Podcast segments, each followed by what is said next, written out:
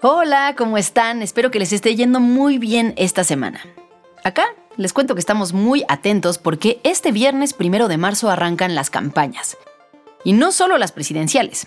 Empiezan también las campañas para senadores, diputados, gobernadores de Jalisco, Guanajuato, Yucatán y una que ha generado mucha atención.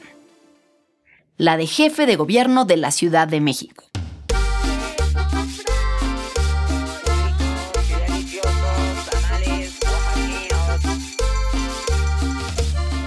Primero, naturalmente, porque es la capital del país, pero también porque la ciudad ha sido históricamente un bastión de la izquierda, que le ha dado muchos votos a López Obrador y a Morena. Y pareciera que los perfiles de izquierda suelen ganar por márgenes muy amplios. Claudia Sheinbaum, por ejemplo, ganó con una ventaja de 16% sobre su contrincante. Seis años antes, en 2012, la diferencia fue aún mayor. Miguel Mancera, el candidato de la izquierda, le sacó más de 40% de ventaja a la siguiente candidata. Bueno, pues ahora, en 2024, vuelve a haber elecciones para jefe de gobierno. Los candidatos son Santiago Taboada, el exalcalde de Benito Juárez por la alianza PAN-PRI-PRD. Clara Brugada, la exalcaldesa de Iztapalapa por Morena, PT y Partido Verde. Y Salomón Chertorivsky, quien viene de ser diputado federal por Movimiento Ciudadano. Y muchos creen que los resultados de esta elección podrían ser más cerrados que los que estamos acostumbrados en la ciudad. ¿Sería esta la primera vez que se empareja una elección en la Ciudad de México? ¿O se trata de un caso de política de vu? Política de vu.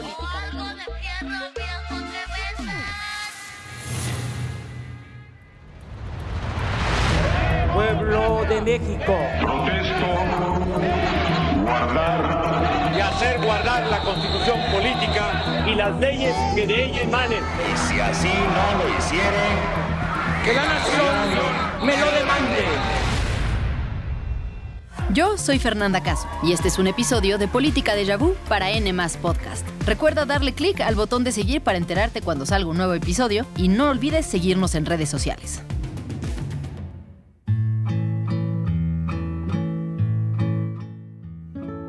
El papel político de la Ciudad de México ha sido complicado desde la independencia. En un bando estaban los que creían que la Ciudad de México concentraba ya demasiado poder económico, político y cultural, por lo que lo mejor sería mover la capital al estado de Querétaro. Del otro lado, estaban los que defendían que la capital se quedara donde estaba, como había sido desde la Gran Tenochtitlan.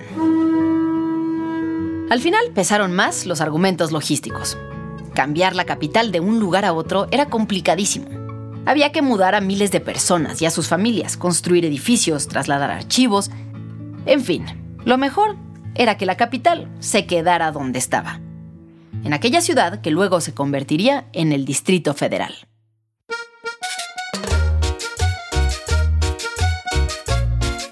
Sin embargo, de esos debates originales sí quedó algo. El temor a que la ciudad amasara demasiado poder, o que incluso las diferencias entre los gobernantes locales y el presidente pudieran complicar el gobierno. Así que se decidió que para evitar problemas, sería el presidente de la República quien nombraría él mismo al gobernante de la ciudad. Y los ciudadanos de la capital se quedaron sin derecho a votar por quién estaría al mando. Y así pasó más de un siglo. Los presidentes quitaban y ponían a gobernantes en la ciudad, a los que se conocía como jefes de departamento, o de forma coloquial, regentes.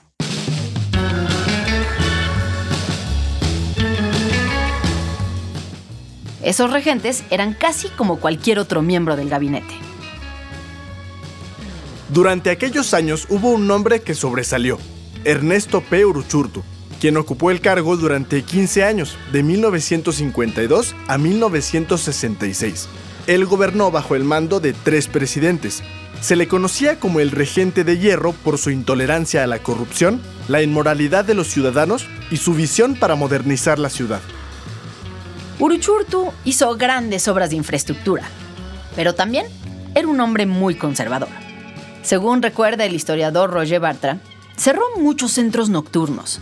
Le mandó poner un taparrabos a la Diana Cazadora, persiguió a los indígenas que vendían naranjas en las calles, así como a los comerciantes informales, y fue un político anticomunista y antisemita. Regentes como Uruchurtu generaban opiniones divididas, pero que no importaban mucho porque igual los ciudadanos de la capital no podían premiarlos o castigarlos con el voto. Era el presidente de la República quien decidía si se iban o se quedaban. Hasta que llegaron los años 80.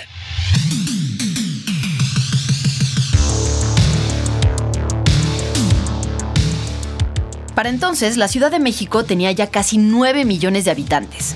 Era una ciudad agitada y muy caótica, con tráfico, problemas de agua y constantes manifestaciones.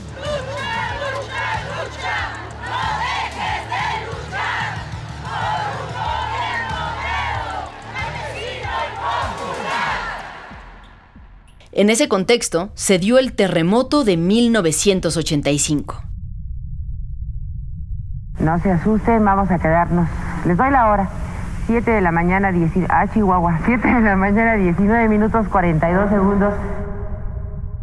La sociedad civil capitalina demostró su fuerza al organizarse por su cuenta para sacar a sobrevivientes de los escombros, hacer centros de acopio y buscar desaparecidos mientras el gobierno se quedó simplemente pasmado. Era claro que el gobierno capitalino no estaba a la altura de sus ciudadanos, así que los habitantes comenzaron a exigir democracia. Era una tremenda ironía que en esta supuesta capital de vanguardia, la democracia estuviera aún más estancada que en el resto del país. Mientras que en otros estados, como Baja California o Chihuahua, empezaban a tener elecciones competidas, los chilangos seguían sin poder elegir a su gobernante. Y las presiones por esto iban en aumento. Así que, en 1997, el gobierno no tuvo de otra más que permitir elecciones libres para jefe de gobierno por primera vez en la historia. Y el ganador fue el icónico líder de izquierda, Cuauhtémoc Cárdenas aquel político michoacano que hacía poco había roto con el PRI para fundar su propio movimiento. Sí, si te lo estás preguntando, sí es ese mismo Cuauhtémoc Cárdenas sobre quien hablamos en el episodio de la semana pasada. Bueno, pues en esa elección, Cárdenas se llevó un triunfo arrollador y se convirtió en jefe de gobierno. Los resultados de la jornada le dieron la ventaja al candidato del PRD, Cuauhtémoc Cárdenas, con el 48% de los votos. El candidato del PRI obtuvo 25% y el candidato del PAN 15.6%.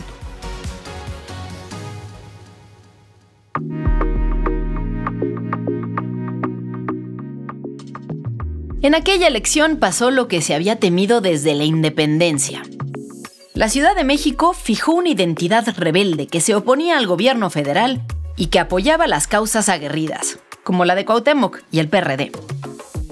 Pero más allá de la rebeldía, era aún muy pronto para conocer las inclinaciones políticas de los capitalinos. ¿Era realmente una ciudad de izquierda? ¿O se trataba más bien de un bandazo por coyuntura? Se necesitaba tiempo para que la democracia se consolidara y empezar a entender mejor a los votantes de la ciudad. Y apenas tres años después de la llegada de Cárdenas en el año 2000, volvió a haber elecciones para jefe de gobierno. En un entorno político en el que la alternancia reinaba en el espíritu del país entero.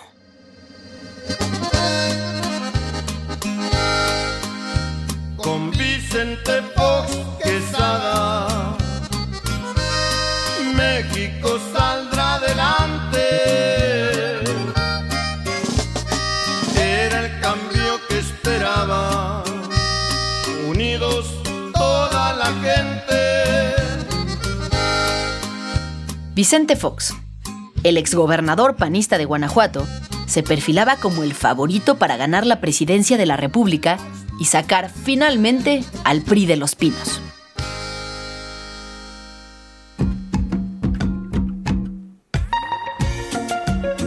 Y mientras eso sucedía a nivel nacional, el Distrito Federal vivía su propia batalla campal. Dos candidatos se enfrentaban en una contienda épica por la jefatura de gobierno, que tenía divididas las preferencias de la ciudadanía. De un lado, estaba un candidato sencillo y cercano a la gente. Era dicharachero, de tez morena y acento tabasqueño. Su nombre era Andrés Manuel López Obrador. Que defiende y protege a la gente. López Obrador, honestidad valiente.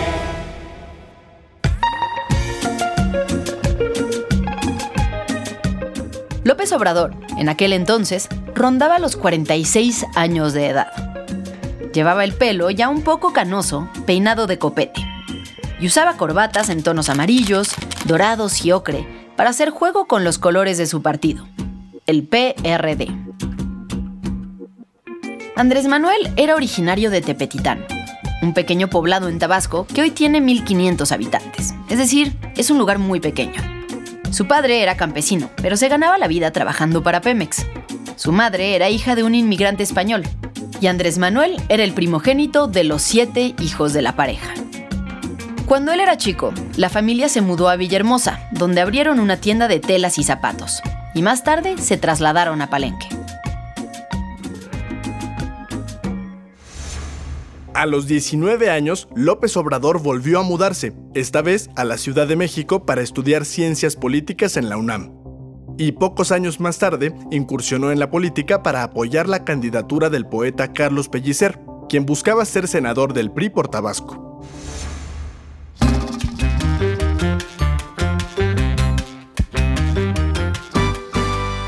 A partir de ahí, inició la carrera política del tabasqueño primero en cargos dentro de la estructura del gobierno y del PRI. Más tarde, en los años 80, tras el gran quiebre en el partido, López Obrador tomó el bando de Cuauhtémoc Cárdenas y se fue a lo que sería el PRD. Se convirtió pronto en un líder social y político que arengaba las bases, hacía marchas, plantones y sabía poner en jaque al poder. Este es el camino nosotros debemos mantener la resistencia civil pacífica. A ver, ¿quién se cansa primero? ¿Quién se cansa primero? Fue dos veces candidato a gobernador de Tabasco, presidente nacional del PRD y ahora, en el año 2000, era candidato a jefe de gobierno. Del otro lado de la contienda estaba un candidato muy distinto a López Obrador, el abanderado del PAN era un reconocido abogado que venía de una familia de abolengo de Chihuahua. Su nombre era Santiago Krill. La prioridad fundamental de mi campaña es el bienestar social. Dos palabras que resumen el reto político que está enfrente de esta campaña primero y después del gobierno que deseo yo encabezar a partir del triunfo del 2 de julio. Krill era un hombre muy blanco, de ojos azules y barba color castaño, que al igual que su pelo, llegaba a adquirir tonos rojizos bajo el sol. Era un año menor que López Obrador, pero a diferencia de este, él había crecido entre la élite política y cultural del país. Su tatarabuelo y su bisabuelo habían sido gobernadores de Chihuahua, donde incluso hay un municipio que se llama Krill en honor a sus ancestros. Su abuelo paterno fue un prominente empresario y su abuelo materno, un historiador, escritor, coleccionista de arte y anticuario. Santiago Krill creció en ese entorno. Fue al Colegio Simón Bolívar, a la UP y a la UNAM, donde estudió Derecho antes de irse a estudiar una maestría en la Universidad de Michigan. Tras ejercer algunos años como abogado, incursionó en la política. Durante los años 90, Santiago Krill formó parte de grupos de académicos, abogados y analistas que buscaban la democratización del país, como el Grupo San Ángel, al que pertenecieron intelectuales como Sergio Aguayo, Enrique Krause y Carlos Monsiváis. En 1994, Krill se convirtió en consejero del IFE, el cual se acababa de fundar como un logro ciudadano frente al régimen. Y en 1997, Santiago se volvió diputado federal por el PAN, donde fue vicepresidente de la Cámara. Para el año 2000, Krill ya era uno de los liderazgos más fuertes del PAN y el elegido para disputar la Ciudad de México.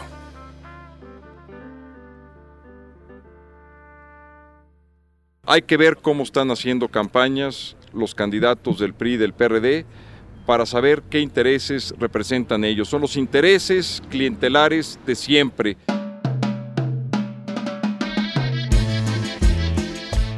Se trataba de una elección sumamente interesante. Por primera vez en la historia, el PRI no era el protagonista de la elección. Ahora que los ciudadanos podían elegir a sus gobernantes, la disputa se estaba dando entre dos visiones distintas de la capital, la del PRD y la del PAN. En ese escenario, el candidato del PRI pintaba poco. Los dos punteros en las encuestas eran Krill y López Obrador. Al inicio de las campañas, AMLO llevaba la delantera, pero poco a poco las preferencias empezaron a cerrar. Así lo recordaría López Obrador años más tarde. Llevaba yo 10 arriba en las encuestas. Y en el último mes empieza a crecer y a crecer y a crecer. Ah, Santiago Krill era el candidato. Pues sí, apenas tres años antes, el PRD había ganado con más de 20 puntos de ventaja con Cárdenas. Y la izquierda seguía siendo muy fuerte en la ciudad. Pero ahora las cosas estaban cambiando. Y esto no tenía tanto que ver con Krill, quien no era precisamente conocido por su gran carisma.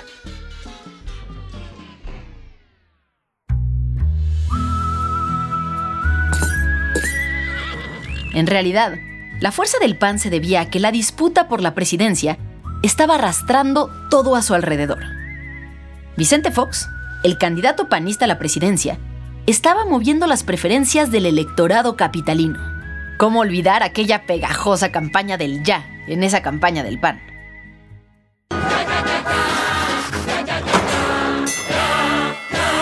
Ya basta del PRI. Vota por el cambio. Fox presidente. Y sí, con la campaña del cambio, el PAN estaba consiguiendo votos en zonas de la ciudad donde nunca se habrían imaginado. Cuando la elección del 2000 para la jefatura de gobierno venía la ola azul con Fox en la cresta de la ola y se estaba metiendo en la ciudad hasta en las colonias populares.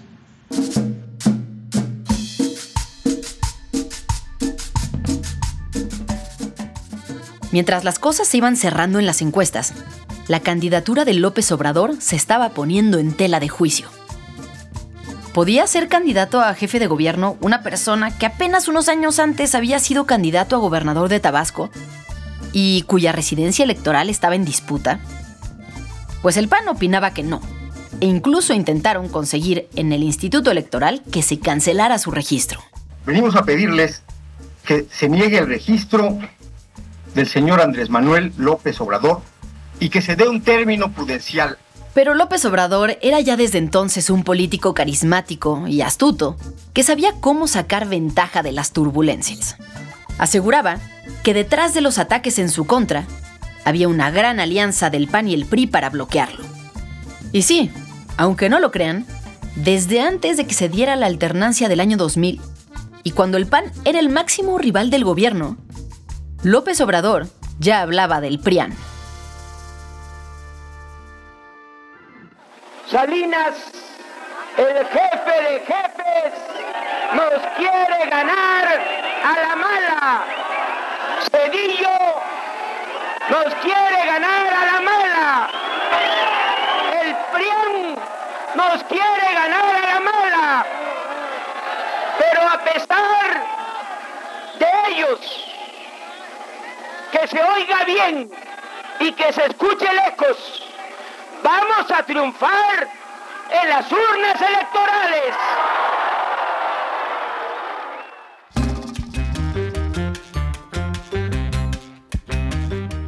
Pasaban las semanas y las encuestas se seguían cerrando. Había incluso quienes hablaban de un empate técnico. Y así llegó el día de la jornada. Los mexicanos salieron a votar en una elección que quedaría grabada para la historia. En la presidencia ganó Vicente Fox. Y en la jefatura de gobierno, por un cerrado margen, quedó electo el candidato del PRD.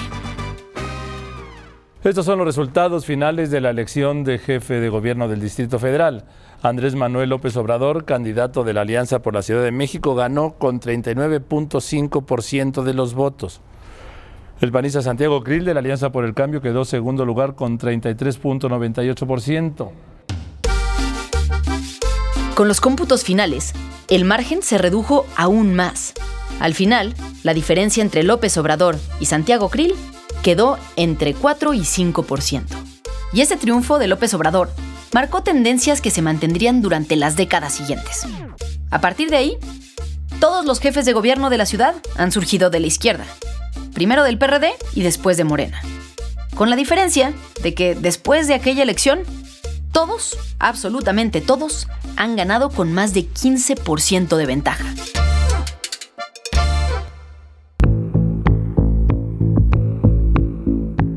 Aquella elección del 2000 también pasaría a la historia por los personajes que participaron. López Obrador, por un lado, después de ser jefe de gobierno, fue candidato a la presidencia en tres ocasiones, hasta que finalmente la alcanzó en 2018. Santiago Krill fue secretario de Gobernación en el gobierno de Vicente Fox. Luego hizo una larga carrera en el legislativo y hoy es nada más y nada menos que el coordinador de la campaña de Xochitl Gálvez. ¿Qué nos dice la historia sobre la democracia en la Ciudad de México? ¿Y qué podríamos esperar rumbo a las elecciones de este 2 de junio? Eh, dependiendo hasta dónde nos vayamos. Si nos vamos al reciente, ha habido elecciones abiertas. Si nos vamos en el pasado, hemos tenido elecciones cerradas e incluso una elección que se volteó el ganador entre el que iba en primero y el que iba en segundo. Están escuchando a Roy Campos, presidente de Consulta Mitofsky y una de las personas que mejor entiende la opinión pública y, y pues en general las elecciones. Lo ha seguido desde hace años. Roy, nos dices que en un momento la elección se volteó. Estamos hablando de la elección de 1997, ¿correcto? Cárdenas contra Del Mazo. En esa elección empezó adelante Alfredo Del Mazo. Empezó adelante Alfredo Del Mazo. No, imagínate nomás quiénes eran los competidores. Alfredo Del Mazo, Cuauhtémoc Cárdenas y, eh, Castillo. Fue la primera vez que se eligió.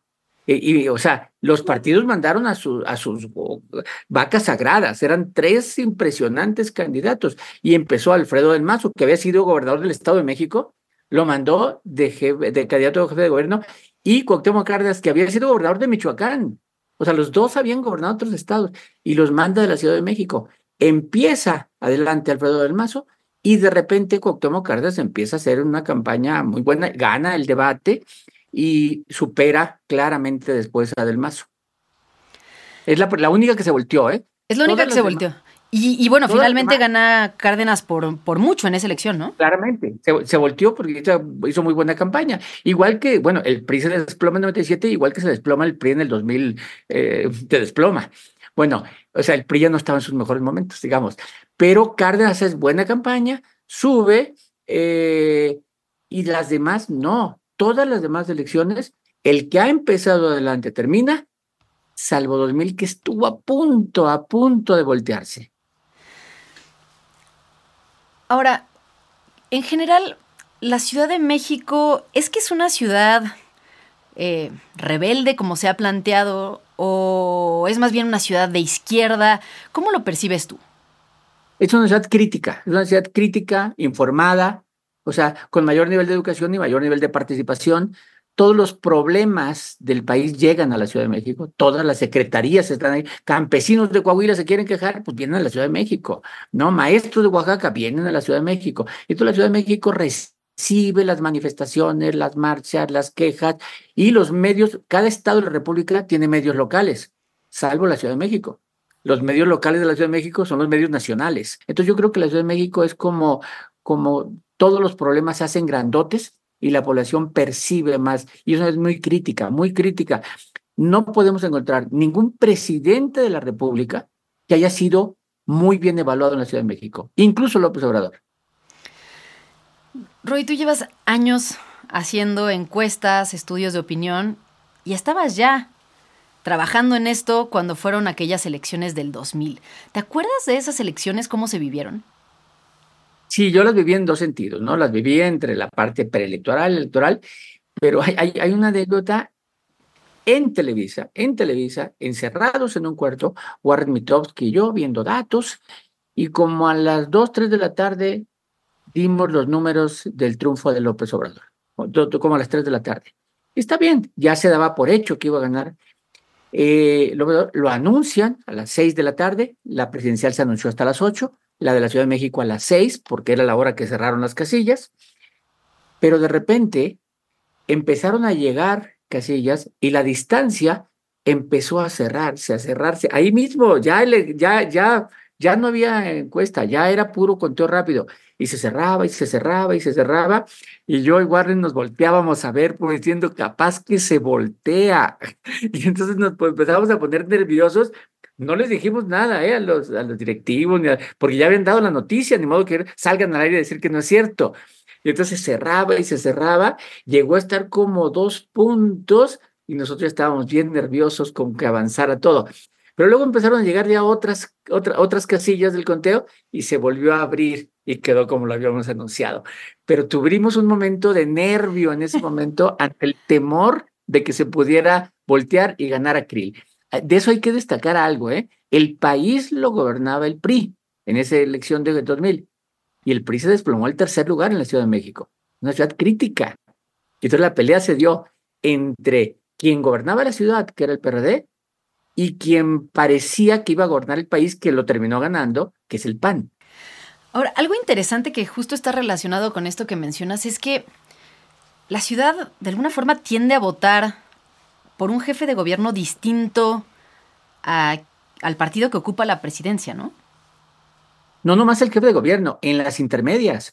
Si tú hablas en 2003, en 2003 no ganó el PAN la Ciudad de México, en 2009 tampoco la ganó el PAN, en 2015 no la ganó el PRI y en 2021 no la ganó Morena. O sea, no importa si es jefe de gobierno o, Congreso, no están votando hasta el momento por el partido de la presidencia ante esa ciudad crítica.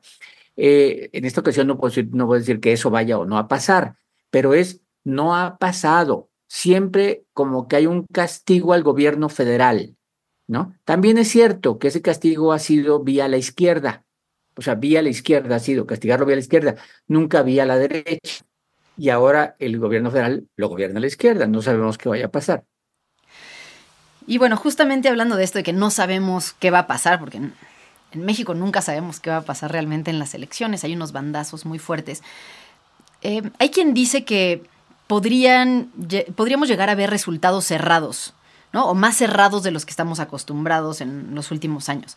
¿Tú ves este escenario en la Ciudad de México donde eh, pues sí se pueda dar una elección mucho más competida? A ver, te, tendría que decir que sí existe esa probabilidad, o sea, existe esa probabilidad. Y el ejemplo que se pone es 21. En el 21 fue cerrada la elección. Si tomas los votos de los diputados federales eh, o, por los alcaldes, los votos de una coalición y de la otra coalición, pues está peleado, incluso superior la del PAN PRI PRD. Los votos sumados del PAN PRI PRD es superior. Bien, en términos cerrados y en términos de alcaldías, nueve alcaldías, siete alcaldías, ¿no? Aunque en la práctica dos de estas nueve ya, ya se perdieron, ¿no? Porque Coajimalpa y Cuauhtémoc ya no están con los, con los opositores. Eh, pero podría preverse, si nos vamos al 21, una elección competida. Niveles de participación van a cambiar. O sea, vamos a tener al menos unos 8 o 9 puntos más de participación, lo cual hace que hacer el pronóstico con el 21 tampoco sea... El voto anterior importa mucho, pero las encuestas es lo, de, es lo que está pasando hoy. Y entonces hoy nos dicen que no está tan cerrado, que pueda modificarse. Sí, sí puede modificarse. Tienen que pasar muchas cosas. En el 21 cambió, ¿eh? En el 21, previo a la caída de la línea 12, podía decirse que Morena iba a ganar claramente. Y después de la caída de la línea 12, se modificaron muchas de las narrativas y hubo un castigo. Ahora, aquí estamos hablando de pues, sucesos extraordinarios, ¿no? La caída de la línea 12 es algo que nadie podía prever, fue una tragedia. Pero en realidad, a mí me queda la, la, duda genuina de qué tanto importan las campañas. Las campañas sí mueven las tendencias del electorado por sí mismas, o sea, los discursos, los mítines, si es algo que influya en los votantes o prácticamente como está el electorado el primero de marzo es como va a estar el día de la elección. En tu experiencia, ¿cómo se mueve esto? Tienes una buena pregunta ¿por qué? porque los estrategas te venden que con este discurso ganamos la elección. O ve este spot, mira, es que es buen spot, por eso ganamos, ¿no? O la fotografía con la que O sea, la verdad es que ninguna fotografía, ningún discurso, ningún spot. Es en general una estrategia global, es estrategia. Y la estrategia en lo que consiste es como cuando juegas ajedrez o juegas tenis, es hacer caer, a caer al adversario en algún error. O sea, así ganas. Si tú vas arriba, tratas de que pues no haya errores de ningún lado, no importa, pues voy arriba. Pero si vas abajo, estás buscando que cometa errores. Entonces, la campaña puede cambiar sí y solo sí el que va adelante se tropieza, se tropieza. A ver, Fox ganó porque la Bastida hizo muy mala campaña, unos tropiezos impresionantes, por eso Fox. O, a ver, López Obrador se acercó a Peña Nieto porque Peña Nieto, aquel tema de la Ibero del Yo 632, pues no lo supieron trabajar bien, o sea, fue un error en campaña, incluso haber ido a, a esa reunión. Entonces yo creo que si no vemos errores de alguien, puede moverse poco, puede moverse poco. La campaña es un periodo muy corto para que el ciudadano cambie de opinión de la noche a la mañana. Tienes que hacer, darle elementos para que cambie de opinión. Claro, y tienen que ser contundentes, ¿no? Bueno, que a veces los da la naturaleza. Claro. O sea, ¿no? Eh, a veces los da la naturaleza. Mira, hay, hay, un ejemplo claro de una, una elección en el Estado de México, donde a las 2 de la tarde empezó a caer una tormenta impresionante por todo el oriente de la ciudad, la elección de 99, de, que, que fue de, de, Montiel contra Eugenio Martínez. Pero a las 1, 2 de la tarde empezó y todo el oriente, Nesa, Ecatepec, todo, una tormenta que la gente ya no pudo salir a votar la participación bajó hasta 42%. Y entonces Montiel ganó por cuatro puntos. Sea, ¿qué hubiera pasado en otro caso? No sabemos. Oye, finalmente me gustaría hablar de, em, de un tema y es, la Ciudad de México se ha convertido en una plataforma natural de candidatos presidenciales. Entonces, de alguna forma lo que se juega en la Ciudad de México, al menos en el imaginario ya es que quien llega, pues podría ser candidato presidencial en seis años, porque así ha pasado con los últimos jefes de gobierno, todos han levantado la mano, incluso tenemos pues uno que sí llegó a la presidencia. Y otra que puede llegar. Y otra que, sí, y otra que justo ahorita puede llegar. Em, ¿cómo, ¿Cómo entender este fenómeno de la Ciudad de México que pues no había sido históricamente así? Es decir, mientras eh, el régimen del PRI funcionaba, la Ciudad de México no tenía ese papel de, de formar candidatos presidenciales, ¿no? No, no, porque porque el PRI era así. De hecho, no era jefatura de gobierno, sino era regencia, no era regencia.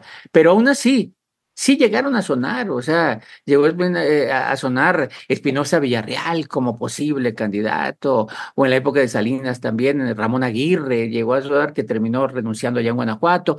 Es decir, sí ser jefe de gobierno regente te catapultaba porque era con una Secretaría de Estado antes y después, al ser electo, como el segundo puesto de elección popular más importante, la entidad con más dinero, con más medios, con más atención, con más obra, con más gente. Es decir, sí te vuelve automáticamente. Eh, Ebrard ha intentado, Mancera llegó a estar anotado, es decir, automáticamente. Cuando hagamos la lista de los posibles candidatos para el 2030, seguramente vamos a anotar ahí la posibilidad para el 2030 va a aparecer como posibilidad, así tal cual. Pues como ya escucharon, vale la pena poner atención en lo que está pasando en la Ciudad de México rumbo a estas elecciones, porque los resultados pueden ser determinantes en muchos sentidos. Nos escuchamos la próxima semana en el siguiente episodio de Política de Yabú. No olviden seguir las redes sociales de N, compartir este episodio con sus amigos o conocidos a los que les gusta la política o que solo quieran estar más enterados. Y les dejamos una encuesta en Spotify. Díganos por ahí lo que piensan. También compártanme sus comentarios y opiniones a través de mis redes sociales. En Instagram estoy como fernanda.caso y en Twitter o ex estoy como fer-caso. Si quieren saber más del tema que hablamos hoy, les dejamos algunas ligas en la descripción del episodio. Nos escuchamos la próxima semana por acá y que tengan muy buen día.